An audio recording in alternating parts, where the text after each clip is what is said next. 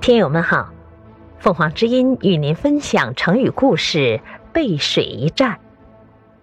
解释：背水是指背向水，表示没有退路，比喻与敌人决一死战。这个成语来源于《史记·淮阴侯列传》：“信乃使万人先行，出背水沉。”军节殊死战，不可败。韩信，淮阴（今江苏清江西南人），他是汉王刘邦手下的大将。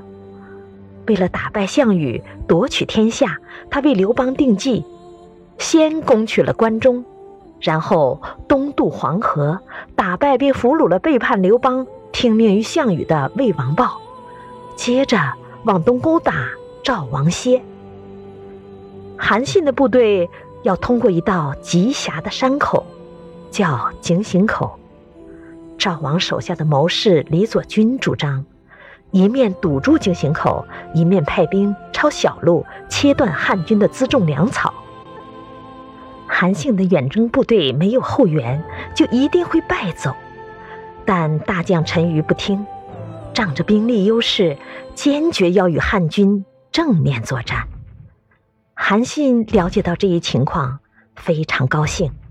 他命令部队在离井陉口三十里的地方安营。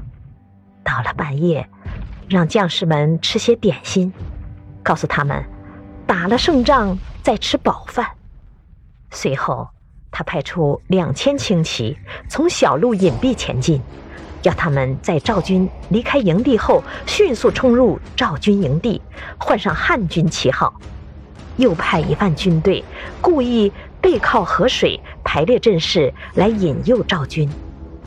到了天明，韩信率军发动进攻，双方展开激战。不一会儿，汉军假意败回水边阵地，赵军全部离开营地前来追击。这时，韩信命令主力部队出击。背水结阵的士兵因为没有退路，也回身猛扑敌军，赵军无法取胜。正要回营，忽然营中已插遍了汉军的旗帜，于是四散奔逃。汉军乘胜追击，打了一个大胜仗。在庆祝胜利的时候，将领们问韩信：“兵法上说。”列阵可以背靠山，前面可以临水泽。现在您让我们背靠水排阵，还说打败赵军再饱饱的吃一顿，我们当时都不相信。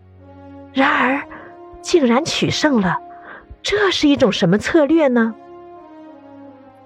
韩信笑着说：“这也是兵法上有的，只是你们没有注意到罢了。”兵法上不是说“陷之死地而后生，置之亡地而后存”吗？